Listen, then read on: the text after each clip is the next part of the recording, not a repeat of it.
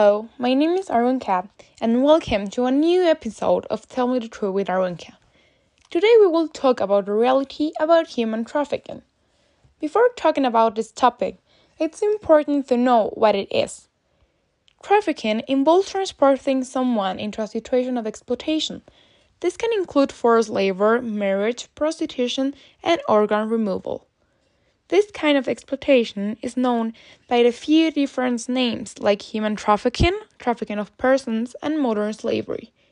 Human trafficking affects everyone women, men, children, youth, and a whole nation.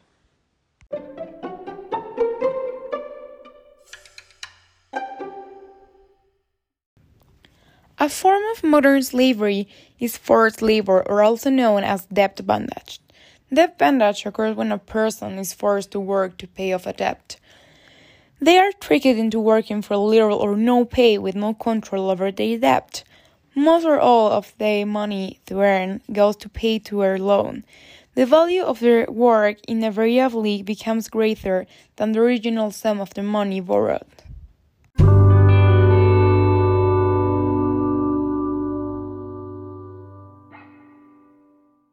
Debt bondage is work exchange for a debt which ultimately can never be paid. Also known as bonded labor or debt slavery, workers are told that they can pay off a loan on their own or a family member by working it off. The work is often difficult and impossible under brutal circumstances. The deal is set for people cannot pay off a debt outright and truthful will require basic provides needs like shelter, food, and water. Living expenses continue to have the original debt, and the worker is unable to over break free without coming under the threat of their employer.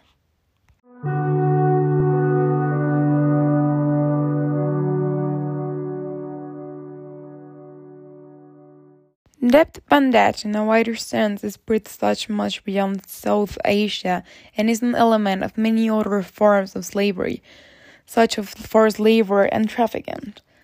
People borrow money to pay their traffickers for a promised job abroad.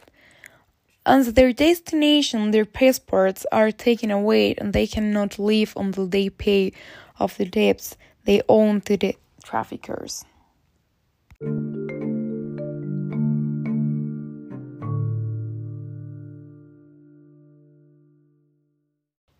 Does bonded labor continues? Bonded labor flourishes because of the poverty and widespread caste-based discrimination. Limited access to the justice, education, and jobs for discriminated groups make it difficult to get out of poverty. The need of cash for daily survival forces people to sell their labor in exchange for a loan. In South Asia, bonded labor is rooted in the caste systems and predominantly affects the Dalits, a caste called untouchables.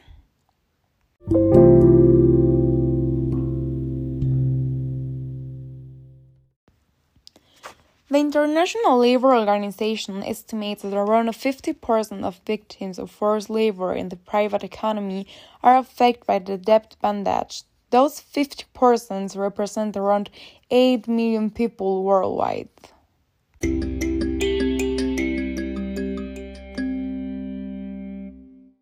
Debt bondage happens everywhere, even in the United States.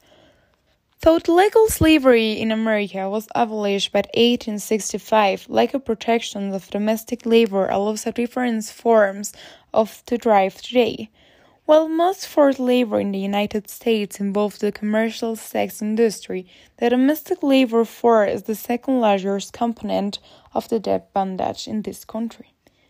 Domestic workers are not counted as employees under the National Relations Labor Acts, and they are often not protected against abuse employees if they are immigrants.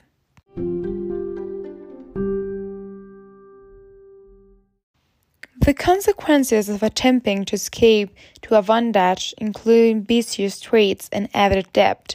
In many areas of South Asia, like India and Pakistan, forced labor is not recognized as an illegal industry. An employer has the power to sue for more money and suffers limited risk when caught using what may finally qualify as forced labor. The difference between the amount of money a slaveholder can receive in a lawsuit versus that the escaped person can hope to receive with a legal defense is stark.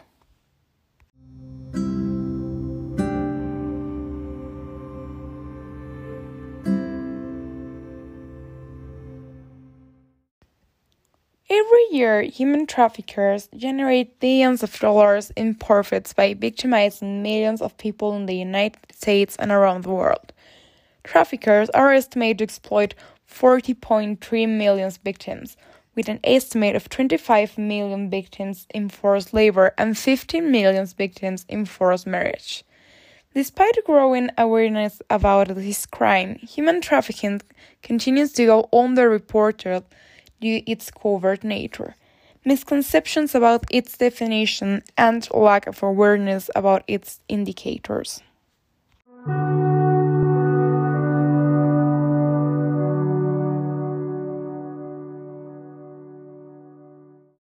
As well as false definitions and misinformation, there are many myths about human trafficking, but in this episode we will talk about the truth of those myths.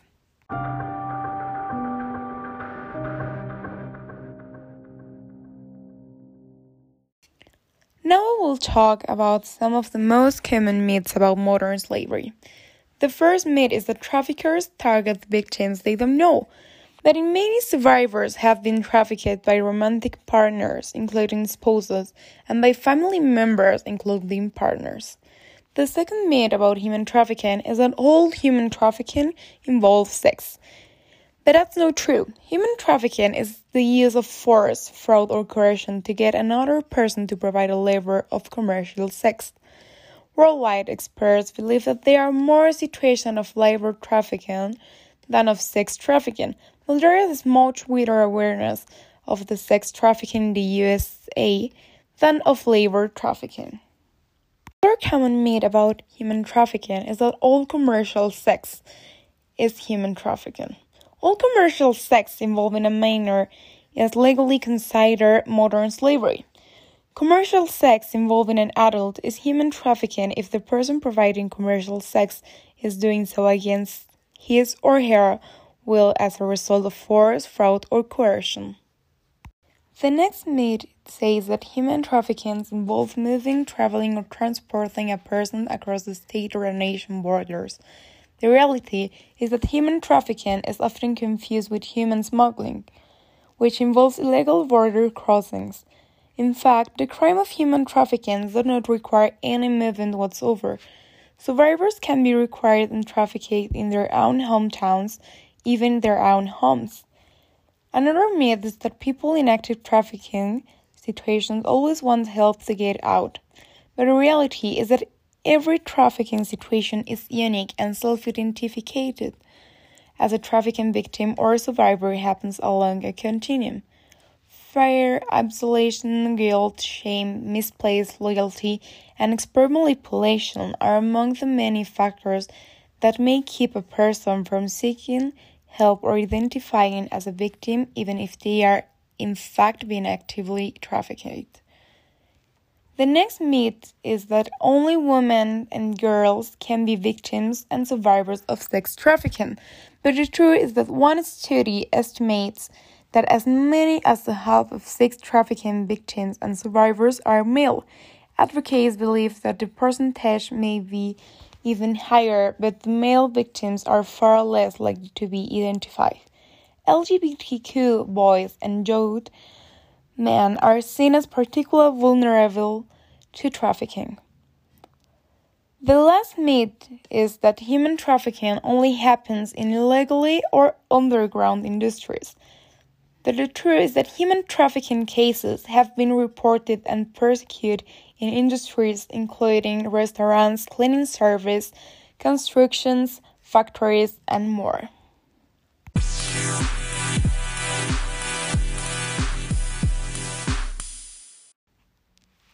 Finally, I want to talk about how we can identify a case of human trafficking. Modern slavery is something difficult for the authorities to detect, but for some of us, it may be something simple. The context is the key to being able to help to understand if what are you seeing is sex or labor trafficking. People who work in certain industries may be more likely to spot signs of trafficking that are specific to the way that industry operate. Paying attention is something really important. But as community across the United States has been growing in their understanding of this diverse and complex crime, we were also learning more about how specific people from specific vantage points, such as medical professionals and truckers, can help identify and report possible trafficking. We have also learn more about how all of us can help by educating ourselves and paying attention to the people in our lives. In the United States, there is an emergency line for cases of human trafficking. This line is the Nation Human Trafficking Hotline, where you can report any information related with this crime.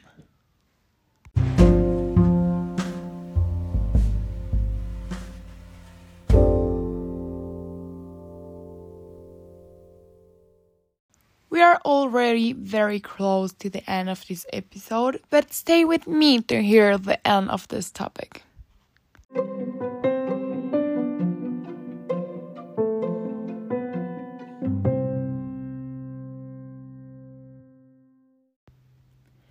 After clearing up all those myths and misinformation that circulate around us, we can realize that modern slavery is something that can happen to anyone no matter where they are. It's important to be informed and be able to help as much as possible. To the end of this episode, I want to tell you about the importance of being attentive to our surroundings and not staying silent. Thank you for listening to this new episode, and I hope you enjoy it. See you at the next time. Bye!